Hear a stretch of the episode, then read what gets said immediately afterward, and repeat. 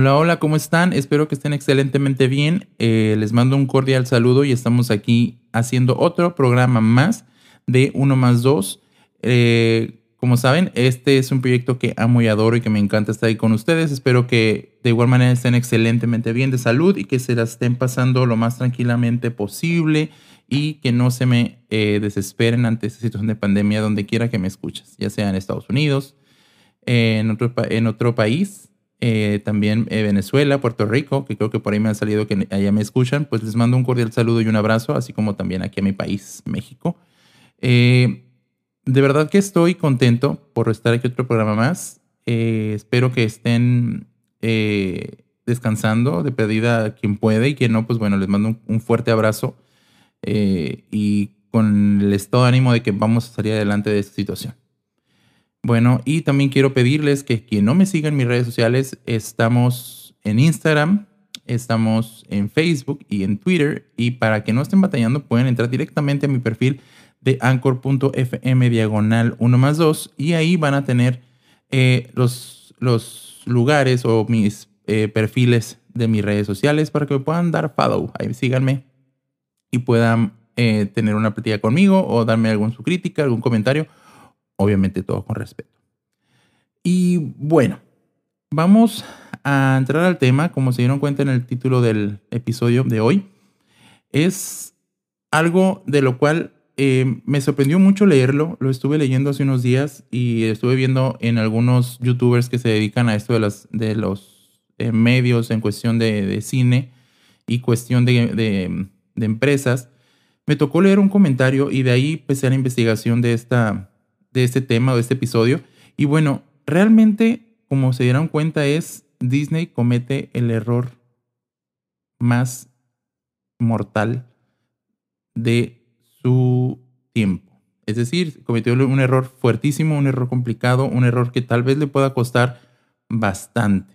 Y más en esta situación de pandemia, creo que fue un error, híjola, algo que que se tiene que, esperemos que pueda tener solución antes de que podamos perder lo que ya conocemos de Disney. Pues bueno, vamos a entrar en contexto, vamos a darle una breve introducción. Como saben, Disney eh, pues es una empresa fundada de hace muchísimos años. Déjenme aquí eh, reviso en mis apuntes porque no les quiero dar fechas falsas. Decir, oye Paco, te equivocaste, estás bien mal, estás bien tonto y no te, no te informaste. Bueno, aquí tengo que ver para saber este, cómo fue que empezó esto. Eh, pues bueno, según aquí dice que eh, fue fundada el 16 de octubre de 1923, esta compañía de The Walt Disney Company. Bueno, entonces, desde aquel entonces empezaron a crear, ¿cómo se llama? La máquina de sueños, que fue crear de verdad películas muy importantes. Y pues obviamente fue dejarnos cosas que hoy, pues para que no somos tan jóvenes o tan viejitos o que no somos de esas épocas, pero igual las vimos ya de niños cuando se estrenó Blancanieves en 1937.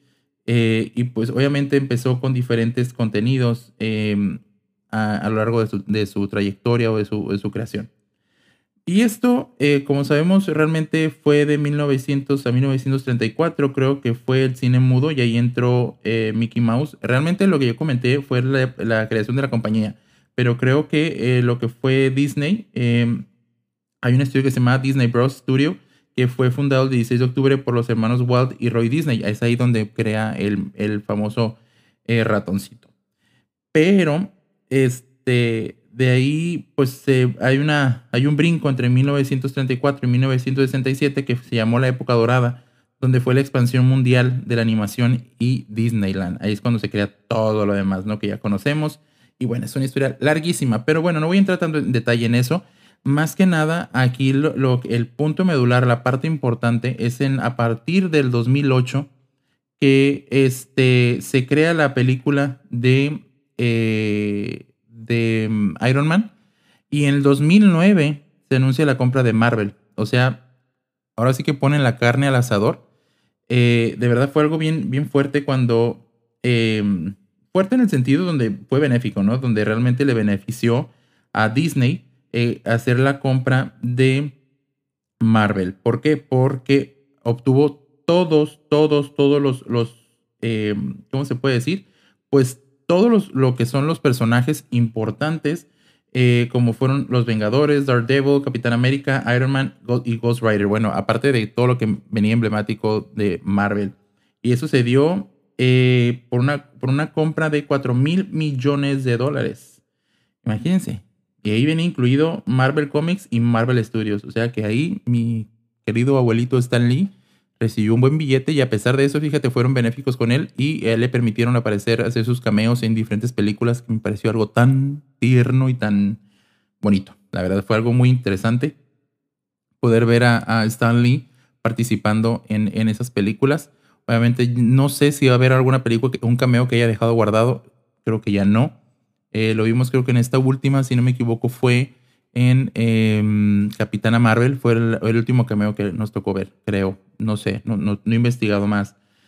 Em, obviamente, ah, como les comentaba, Disney hace una buena inversión, hace un excelente trabajo. ¿Por qué? Porque obviamente las casas productoras, eh, aparte después de haber visto el semejante eh, proyectazo que se aventó con Iron Man, la verdad es que sí le fue excelentemente bien. Es cuando crean eh, pues el universo cinematográfico de Marvel. Es decir, ya venían planeando todo lo que sería una serie de 10 años de trabajo, de películas, para crear pues todo, todo eh, este em, proyecto ¿no? gigante que tenían.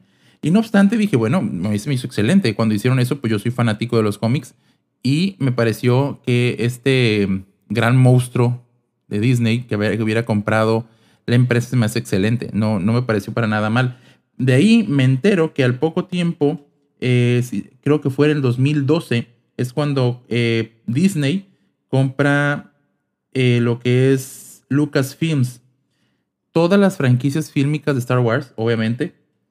Y es ahí cuando empieza a hacer lo, de Star, lo del Star Tours en Disneyland, en diferentes parques de atracciones. fue, pues ahora sí que para todos los fieles seguidores, yo me considero no muy fan de Star Wars, pero sí lo disfruto eh, obviamente fue algo muy, pues mire, no fue tan bueno porque escuché gente que le fascinaba Star Wars y yo creo que las cosas que no funcionó, o bueno, o al menos no fue del agrado de muchas personas, es el hecho de que eh, pues ya habían dicho que al principio sí tenía a, a, George Lucas como posible director de las películas de la trilogía que venía, pero creo que después le dieron una puñalada en la espalda, no recuerdo bien, pero mm, algo así escuché de gente que conocía mucho más del trasfondo de esto de, de las películas de Star Wars y sí fue un golpe bajo porque realmente no los construyó él. O sea, él no dirigió o no estuvo al pendiente de todas y creo que por eso no le fue tan bien en los en el cine. No fue bien en, en, lo que fue en la cartelera, no le fue muy bien. Ninguna de las tres películas. No sé si en la última tuvo mejor un despunte, pero no fue tan bien o tan bien recibidas en críticas de, gente este, apasionada en el cine, pero pues bueno, en fin, no creo que haya sido de las mejores este, elecciones haber sacado al, a Lucas, a George Lucas de, esta, de estas películas, ¿no? Porque pues él traía ya el chip, ya traía como que la idea de lo que quería que viniera. Y obviamente eh, hubo películas muy buenas que le fue beneficiando a, a Disney. Este, obviamente, eh, creo que en, Disney Channel hubo una de las en 2015 es cuando se anuncia, eh, creo que lo, de, lo cuestión de la película esa de Descendants o Descendientes en Disney Channel. Entonces, pues digamos que ahí fue una de las, eh, de, un, de que hubo gente que realmente, o niños que sí les gustan esas películas. Obviamente con Frozen, estamos hablando también de la película de, de, ay Dios mío, de la película de, de, bueno, donde sale Rapunzel, se me fue el nombre ahorita, discúlpeme, pero este, obviamente eh, fue de las películas que sí, sí, este, eh, Enredados, se llama Enredados, ya me acordé.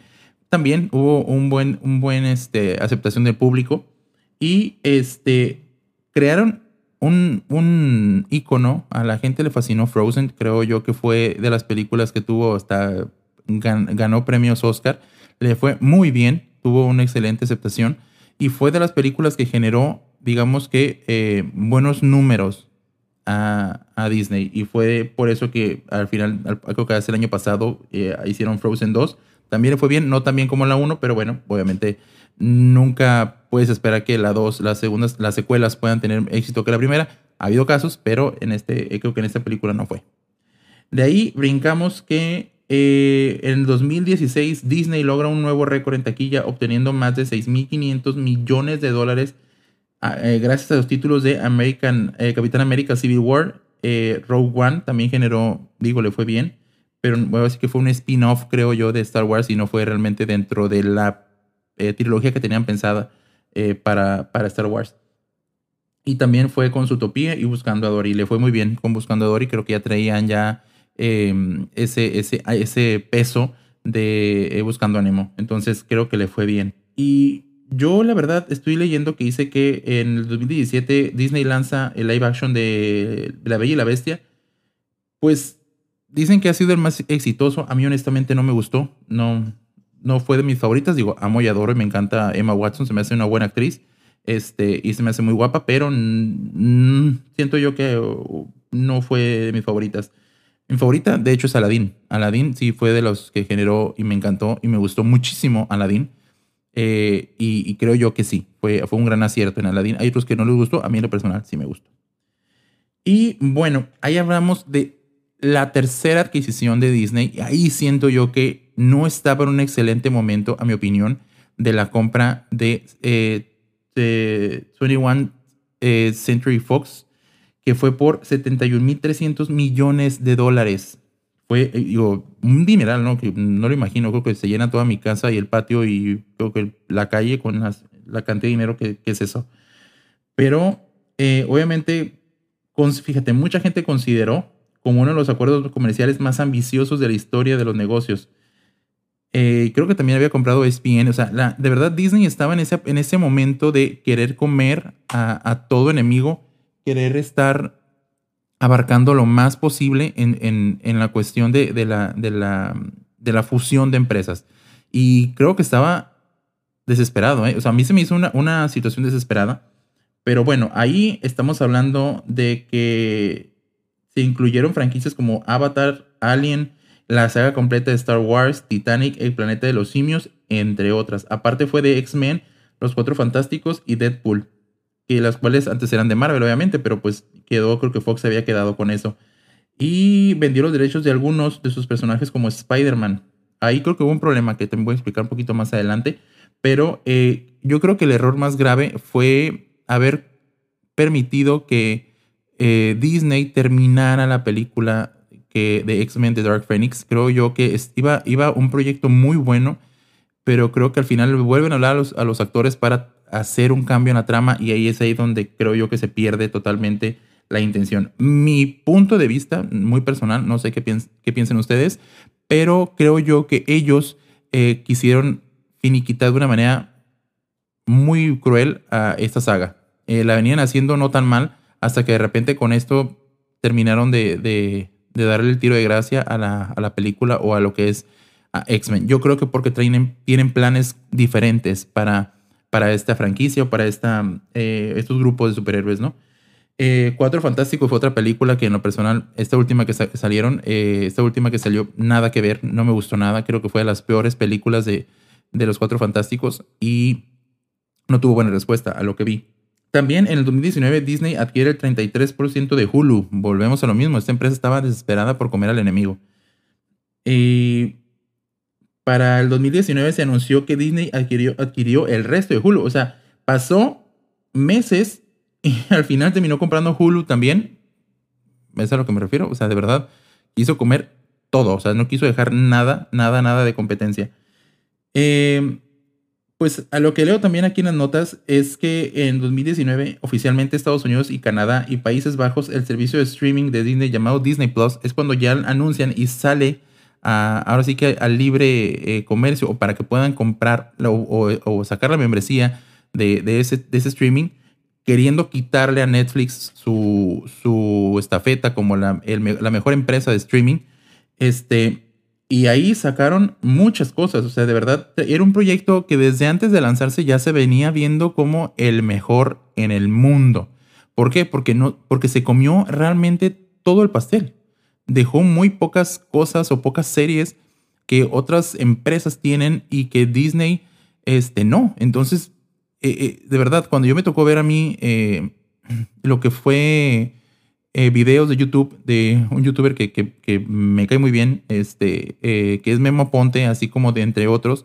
Ellos hablaban acerca de que estaba impresionante desde el proyecto, desde la, carátula de lo que era el streaming, estaba impresionante por todo lo que ofrecían. Hasta la, función beta, cuando se las mostraron a ellos en, lo que fue en, los, en las convenciones de Disney, en la D23, que se llama, este, ellos ahí vieron y se, y se emocionaron, ¿no? Porque él iba con otras personas y me tocó ver también otros youtubers que lo vieron y opinaron exactamente lo mismo, que era, una, era algo muy bueno y, se miraba potencialmente fuerte. Y bueno, ahora van a decir, bueno, Paco, pues has hablado maravillas de esta empresa y has hecho, que he dicho que hizo cosas muy grandes porque dices que cometió un error garrafal y un error importante y hasta trascendente y mortal. Bueno, vamos a, vamos a decir por qué. Eh, y en este año, fíjense lo que estaba viendo, se anuncia que el estudio cinematográfico de 20th Century Fox cambia a nombre oficial de 20th Century Fox, no, 20th Century Studios. Igualmente que su estudio hermano Fox de Searching Light Pictures cambia a nombre de Searching, Searchlight, Searching Light eh, Pictures. A ese nombre cambió. O sea, todavía como que no les gustó mucho el nombre y lo cambiaron. Y bueno, eh, ahora viene la parte que les comenté que fue un error garrafal y no sé si me van a apoyar, no sé si estén conmigo, no sé.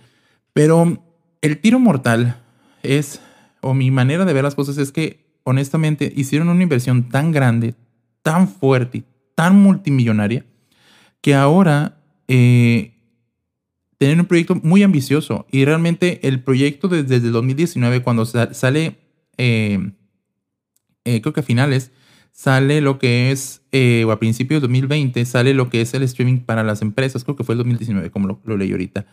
Eh, para los demás países como Estados Unidos, Canadá y demás, eh, para nosotros no llega México. México, si ustedes lo buscan y lo llegan a checar en los buscadores más famosos, se van a dar cuenta que México es uno de los consumidores más altos de contenido streaming de todo lo que sea Netflix. Creo que Netflix está aparte de Estados Unidos, pero México es uno de los que consume de verdad mucho contenido, muchísimo, aparte de España también, pero creo que México es uno de los que está en un buen lugar. Eh, entonces, a lo que pasa es que para enero de este inicio de año de 2020 es cuando pega el trancazo, o el enero-febrero, cuando pega lo del coronavirus y empezamos con este proceso a afectar a las empresas.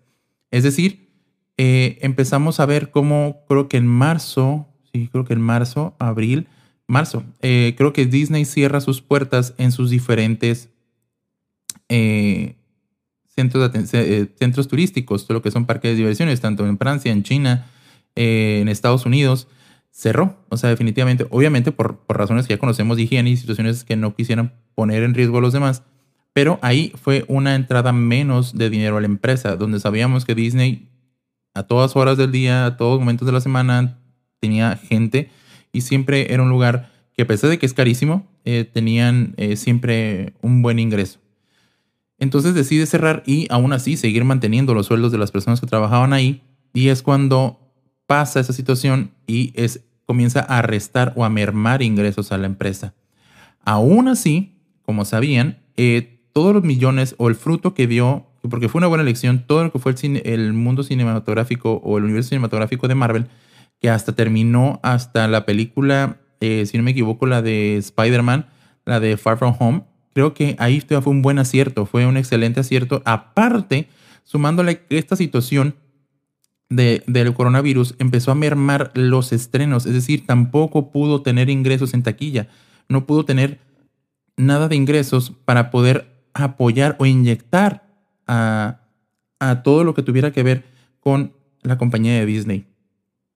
Y bueno, para mí, el error más fuerte que cometió Disney es haber omitido desde ese momento, haber intentado o haber planeado, porque creo que Disney no es tonto, Disney tuvo que haber tenido conocimiento de esta situación de la pandemia desde mucho antes, es no haber abierto a México eh, y países latinoamericanos lo que es Disney Plus, para mí. ¿Por qué? Porque ahorita el posicionamiento que tiene Netflix no lo va a alcanzar. Lamentablemente, si Disney sigue con esa mentalidad de no eh, liberar el streaming aquí a México, de verdad no va a haber dinero que puedan inyectarle a la empresa y, tal vez se pudieran declarar en bancarrota. Va a decir, bueno, estás loco, es una, es una empresa multimillonaria. pero cotiza en bolsa de valores. Disney también cotiza en bolsa de valores y también tiene un problema muy garrafal donde pudiéramos encontrar errores de, económicos muy fuertes y con esta, eh, con esta caída de lo que viene ahorita la, la, cuestión económica, que viene con una caída bastante fuerte y que nos pueda pegar a todos, definitivamente no va a haber gente que se llene, que pueda llenar ya los, los lugares y mucha gente va a quedar con esa como eco en cuestión de no ir a lugares conglomerados. Es decir, va a, pasar mucho tiempo para que vuelva a tener Disney esa cantidad de gente como la tenía. ¿Por qué? Porque todo el mundo, me incluyo, yo quería llevar a mi hijo a Disney porque no lo conoce, pero obviamente ante esa situación de pandemia no lo pienso llevar y no lo llevaría pronto porque a como vienen todas esas situaciones de que vuelve otra vez el coronavirus, de que se va a quedar con nosotros por unos años más, o sea, no va a ser pronto. O sea, no digo que no lo va a llevar en cinco años, pero a lo mejor no hasta finales del siguiente año o tal vez no a finales o a principios del, del 2022, no lo sé. Lo que puedo decir es que Disney ha cometido el grave error de no ver las posibles, em, los, posibles problemas que, en los que se va a enfrentar eh, ahora con esta recesión económica que viene. No sé si voy a pedir algún tipo de apoyo, no honestamente no lo sé. Pero Disney perdió totalmente todas las oportunidades que tenía para haber despuntado este año, porque ya se veía venir que una vez cerrada la, el universo cinematográfico de Marvel, creo que fue en la cuarta, eh, cuarta etapa o no, cuarto, me acuerdo con cuarto bloque, eh, se miraba venir que ya no habría tanto auge como lo había antes, porque pues eran actores como, como Robert Downey Jr., que, que pues era un, era un, eh, un rey Midas, o sea, proyecto que tocaba, proyecto que levantaba.